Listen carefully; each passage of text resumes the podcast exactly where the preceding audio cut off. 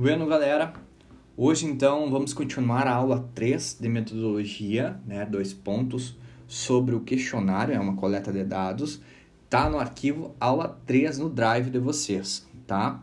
Então a gente vai fazer uma coleta de dados que é o questionário, tá? O que é um questionário? É um instrumento de coleta de dados constituído por uma série ordenada de perguntas que devem ser respondidas por escrito e sem a presença do entrevistador. Em geral, o pesquisador envia o questionário ao informante pelo correio por portador. Hoje você pode fazer por e-mail. Então, galera, pensa, esse livro ainda é de 2019, ele fala por e-mail, né? Depois de preenchido, pesquisado desenvolve da mesma forma que o recebeu, se for usado o e-mail, maiores chances de retorno, sobretudo pela praticidade, tá? Uh, então, depois que tu recebeu isso aí, nós vamos lá Junto com o questionário deve ser enviado um texto explicando a natureza da pesquisa, sua importância e a necessidade das respostas, procurando despertar o interesse do recebedor para preencher e desenvolver o questionário dentro do, do prazo razoável. Galera, já deixei em vermelho porque a gente precisa ter esse cuidado, tá? A gente já tinha comentado isso, vocês também observaram isso, que depois do título do tema da pesquisa tem que ser deixar claro a natureza dessa pesquisa. Quais são as vantagens de fazer então questionário? Economiza de tempo, né, de não ter que ir de um ponto a outro de atrás das pessoas, atinge um maior número de pessoas, abrange uma área geográfica mais ampla, tá? Uh, obtém respostas aptas e precisas, tá? Uh, tem liberdade nas respostas pelas pessoas pelo fato de ser anomina, anominato, né? Anonimato. Então tem que ter esse cuidado. Desvantagem, Uh, se fosse, pode ter uma devolução pequena de questionários. Uh, pode ser que alguma questão fique mal compreendida e, e assim a resposta não fique tão bem esclarecida. Dificuldade de compreensão por parte dos informantes, porque não vai ter a presença do, de quem fez o questionário. E se ele se adiantar na leitura das perguntas antes de responder, uma pergunta em relação a outra pode ser influenciada porque ele leu as perguntas antes de responder, né? Então isso é difícil de controlar. Os temas escolhidos devem estar de acordo com os objetivos geral e específicos. Né? Deve estar acompanhado por instruções definidas e notas explicativas para que o informante tome ciência do que se deseja dele. O aspecto material e a estética também devem ser observados: tamanho, facilidade de manipulação, espaço suficiente para as respostas, disposição dos itens de forma que seja facilitado a computação dos dados. Então a questão estética é importante ter cuidado e no final compartilhar com outras pessoas para ver se está adequado, pessoal, tá? Isso é importante a gente ter cuidado. Outra situação, aqui ó, outro aspecto importante do questionário é a indicação da entidade ou organização patrocinadora da pesquisa, no seu caso não tem patrocínio, né? Mas, como é feito pelo colégio, né, nós estamos fazendo um trabalho dentro do colégio, nós temos que informar que é um trabalho desenvolvido dentro do Colégio Marista Santa Maria, tá? E tem responsabilidade do professor orientador José Francisco Marques. E os estudantes que estão realizando a pesquisa são estudantes, barará, barará, barará, todos vão aí nessa situação, né? Tentando abreviar de uma forma, né? Porque o grupo é grande, tá? Isso é muito importante, está bem claro para as pessoas, né? Clareza do que, que é a pesquisa está sendo desenvolvido por que entidade, quem é o professor orientador e o grupo dos estudantes.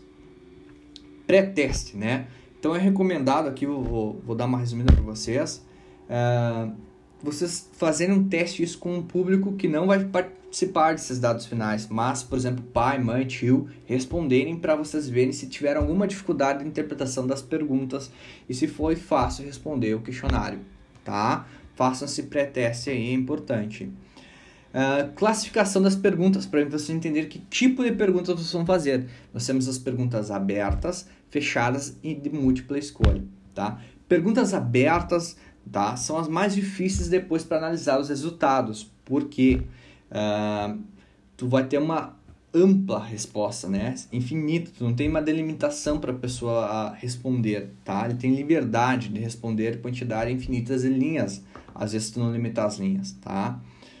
Uh, então fica difícil depois de tu fazer a análise desses dados. Por exemplo, um exemplo de pergunta: qual a sua opinião sobre a coleta de resíduos sólidos em Santa Maria? A pessoa pode dissertar uma redação aí. E aí depois tu vai, depois se tu tiver 10 pessoas respondendo, como tu vai fazer essa análise, né? Então tem essa questão aí. É, é o mais difícil, tá?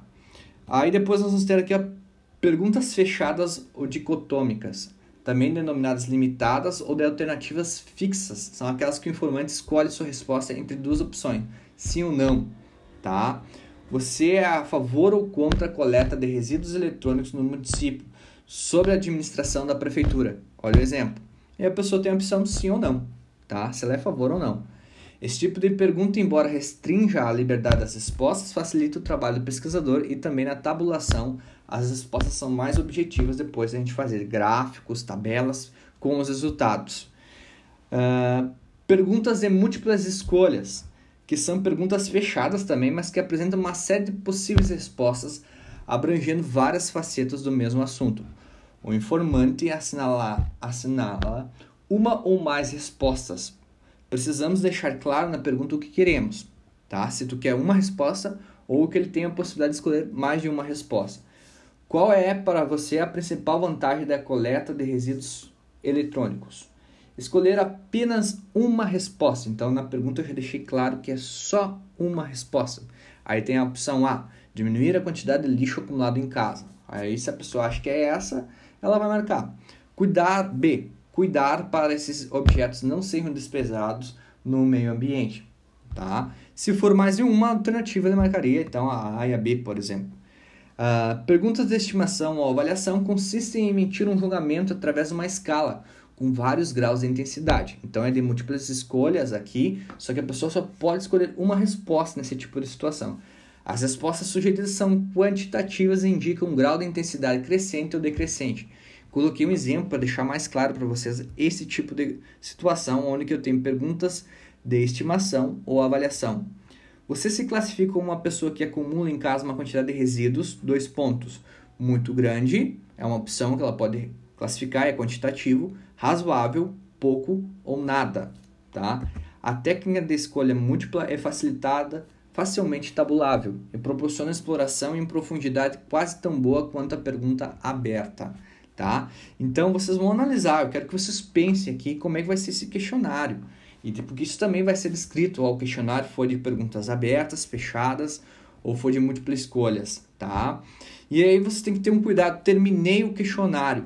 Galera, comitê de ética. Claro que o comitê de ética é diferente do comitê de ética se vocês ouvirem falar da universidade, tá? Existe um comitê de ética por departamento na universidade para avaliar os questionários ou as entre, uh, antes de serem realizados com o público. Nessa situação, quem vai ser nosso comitê de ética? Depois que vocês produzirem o, o questionário, vocês vão ter que me enviar para mim, para a Carla, para que o que acontece? O comitê de ética vai ser o próprio professor de vocês, o orientador, e a Carla, como nossa coordenadora do ensino médio, avaliar se tá, se não tem algum problema, né, em questão do processo de levantamento de dados tá?